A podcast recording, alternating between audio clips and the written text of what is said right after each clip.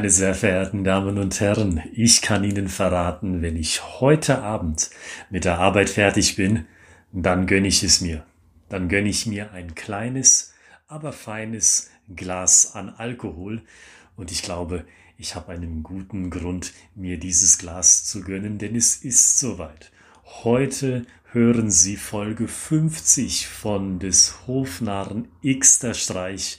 Wir haben also ein kleines Jubiläum zu feiern und ich sage ganz bewusst wir, denn nicht nur ich kann mich freuen, für 50 Episoden und für etliche Monate konstant dabei geblieben zu sein bei diesem Podcast, bei dieser Idee, die einst geboren ist, sondern auch Sie, begleiten mich bereits seit einigen Episoden Woche um Woche wieder. Aus Gesprächen, aber auch aus E-Mails von Personen, die ich bislang noch nicht kannte, da weiß ich, dass es sie gibt. Sie, die zuhören, sie, die mitschreiben und sie, die ausprobieren.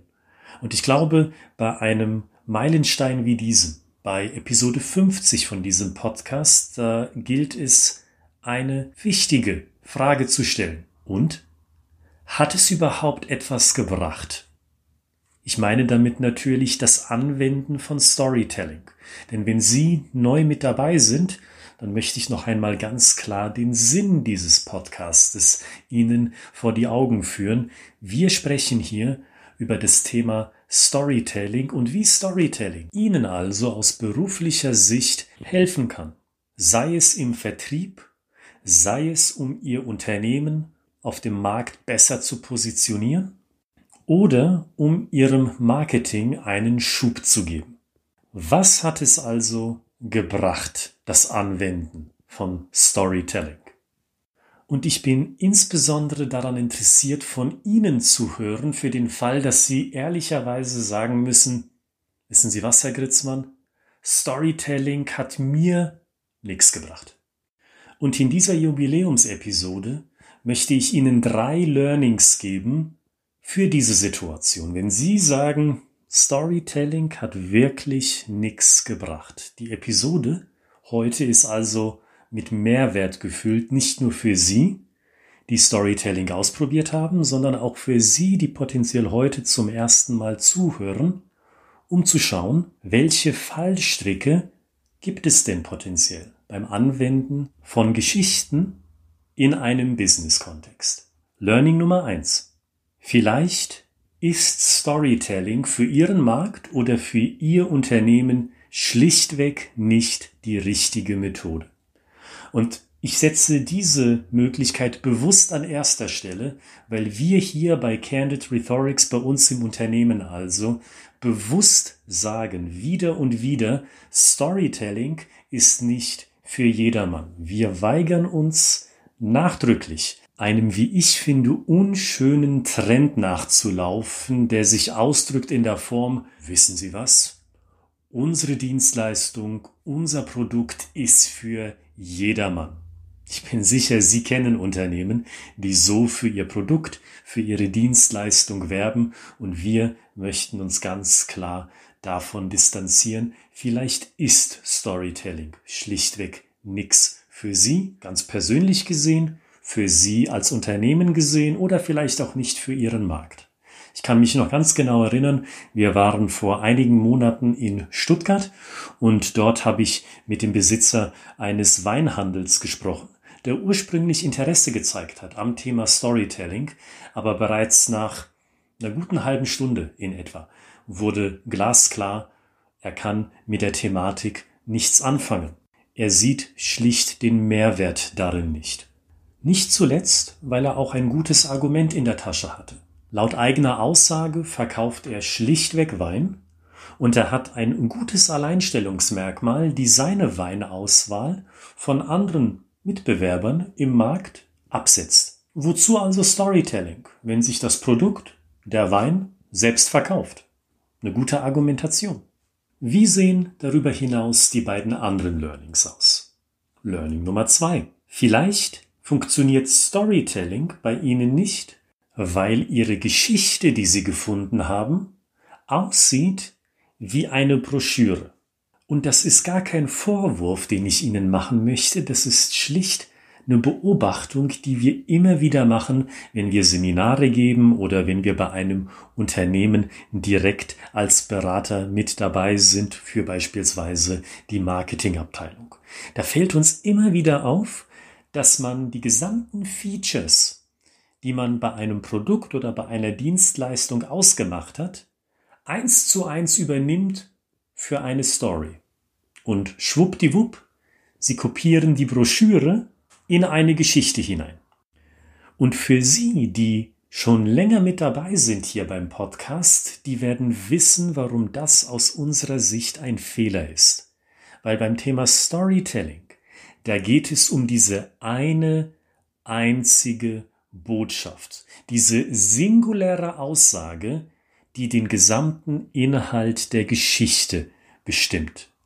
Wenn Sie schon eine Geschichte haben, die für Sie nicht funktioniert, dann schauen Sie sie sich noch einmal an, wählen Sie einen willkürlich gewählten Teil dieser Geschichte aus und fragen Sie sich, warum existiert dieser Teil der Geschichte? Welche Aussage will ich mit diesem Teil der Geschichte zum Ausdruck bringen?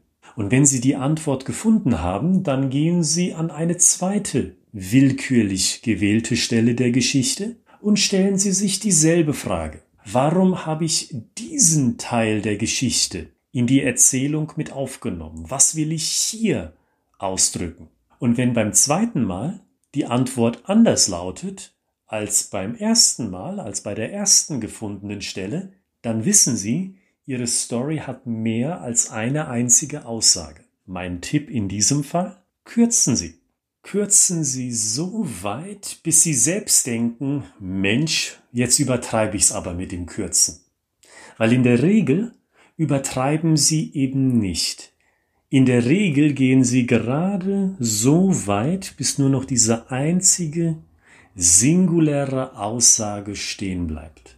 Und genau dann haben sie eine Geschichte, die in sich schlüssig ist. Schlüssig deshalb, weil diese Geschichte auf einer einzigen Aussage beruht und nicht im Verlauf der Story kurz nach rechts oder kurz nach links thematisch abdriftet und dann potenziell nie weitergesponnen wird in diesen Seitenarmen, sondern sie haben eine Story mit einer Botschaft, die zu Ende gedacht ist. Probieren Sie sich mal an dieser Art von Kürzen und schauen Sie, ob diese Story, die gekürzte dann nämlich, besser ankommt bei Ihren Interessenten und bei Ihren Kunden. Und abschließend folgt nun natürlich Learning Nummer drei. Storytelling funktioniert bei Ihnen vielleicht deshalb nicht, weil das Erzählen einer Geschichte keine Dampfwalze darstellt direkt zum Vertragsabschluss. Was meine ich damit? Ich beobachte immer wieder, dass Vertriebler zu aggressiv auftreten, dass Vertriebler an jede Person verkaufen wollen, die ihnen begegnet bei einem Unternehmen. Ich nenne Ihnen mal eine Situation, die Sie alle kennen, wenn Sie beruflich auf LinkedIn oder auf Xing unterwegs sind. Sie können doch wöchentlich von neuen Vertrieblern erzählen, die versuchen, Ihnen etwas zu verkaufen und zwar schon bei der allerersten E-Mail, die Ihnen dieser Vertriebler schickt. Sales minus 4.0. Verkaufen über LinkedIn Textnachricht nenne ich das. Und diese Art von Vertrieblern, und natürlich sind das weiß Gott nicht alle, aber ich muss leider sagen, für mich sind es mehr, als man gemeinhin denkt. Diese Vertriebler also, die benutzen Storytelling in genau derselben Weise. Die benutzen eine Story für die Kontaktaufnahme über die sozialen Medien. Die benutzen Storytelling, um gegenüber dem Gatekeeper etwas zu verkaufen mit einer Geschichte, die versuchen bei Entscheidern am Telefon mit einer Geschichte etwas zu verkaufen, noch bevor das erste In-Person-Meeting festgemacht wurde und so weiter und so weiter. Mein drittes Learning also, bedenken Sie, bevor Sie eine Geschichte erzählen, wo Sie sich gerade im Sales-Zyklus befinden versuchen Sie einen Termin zu bekommen. Das ist aus meiner Sicht das erste primäre Ziel. Sie verkaufen nicht per Telefon, sie verkaufen nicht per E-Mail, auch nicht per Xing oder per LinkedIn Message, sondern das Verkaufen, das geschieht beim allerersten Gespräch, das sie in persona haben. Demzufolge sollte eine Story, wenn Sie sich für eine Story entscheiden für Ihren Vertriebsprozess, eine Story sollte also zunächst Lust darauf machen, Sie zu treffen. Sie also als Repräsentant des Unternehmens. Betonung also, Ihre erste Story sollte nicht verkaufen. Ihre erste Story sollte nur so formuliert sein, dass die Inhalte, der Einblick, den Sie in der Story geben, den Interessenten dazu motiviert zu sagen, Mensch, dieser Einblick in die Welt, die mir da skizziert wird, die macht mir Lust mehr davon zu erfahren. Weil ich glaube, mit dieser Story kann ich meine Ziele, meine Quartalsziele beispielsweise, wesentlich besser erreichen. Und wenn Sie dann im Gespräch sind, wenn Sie also einen Schritt weiter im Sales-Zyklus gegangen sind und Sie sind im B2B-Bereich unterwegs, dann bedenken Sie, dass auch dann Ihre Geschichte nicht zum Vertragsabschluss drängen muss. Nicht zwangsläufigerweise. Weil Sie wissen es ja, im B2B sind die Sales-Zyklen lange, soll konkret heißen, die Entscheider, die Sie treffen, die beraten intern weiter, geben ihre Story intern auch an weitere Entscheider weiter, bis es dann zum nächsten Treffen kommt. Also anstelle dann schon zu sagen, hey, ich baue eine Story, die sofort zum Vertragsabschluss drängt, bauen Sie eine Geschichte stattdessen, die Ihnen die Tür aufmacht in dieses zweite Treffen. In dieses zweite Treffen mit noch mehr Entscheidern, in das Treffen also, das vielleicht dann erst beim zweiten Mal die Person oder Personengruppe mit am Tisch hat, die das endgültige Ja geben können.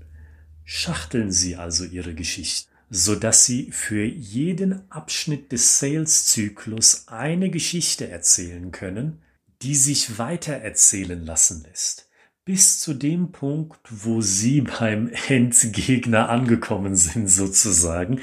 Also bei dem Entscheider, der wirklich seine Hand auf dem Budget hat, wo Sie dann die letzte, die final überzeugende Geschichte erzählen können, an dessen Ende Sie tatsächlich sagen können, wissen Sie, und genau deswegen sollten wir beide zusammenkommen, damit wir unser Produkt bei Ihnen implementieren können zu den genannten Vorteilen.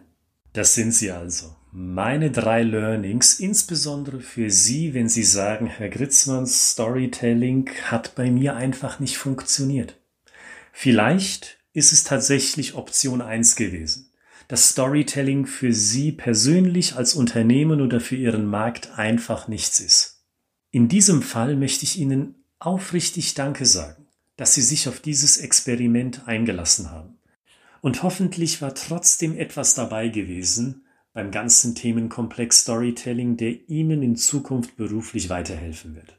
Und wenn es für Sie eines der beiden anderen Learnings gewesen ist, dann probieren Sie es aus und schauen Sie, ob mit diesem Tweak, mit dieser kleinen Veränderung Storytelling für Sie doch noch zu einem Erfolgsfaktor wird.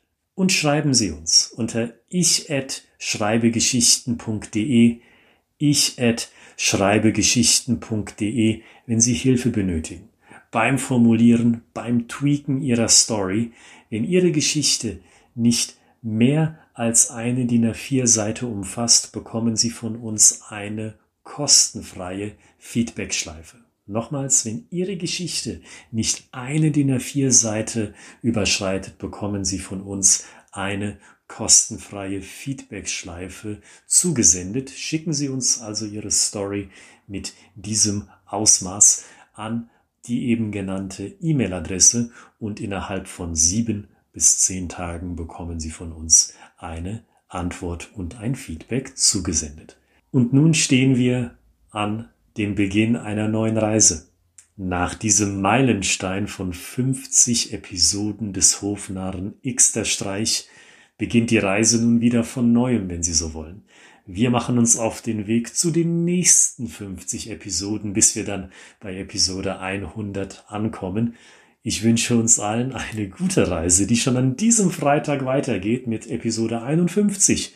Und bis dahin, kommen Sie gut durch die Zeit, haben Sie viel Kreativität für das Erzählen Ihrer Geschichten und wir hören uns am Freitag.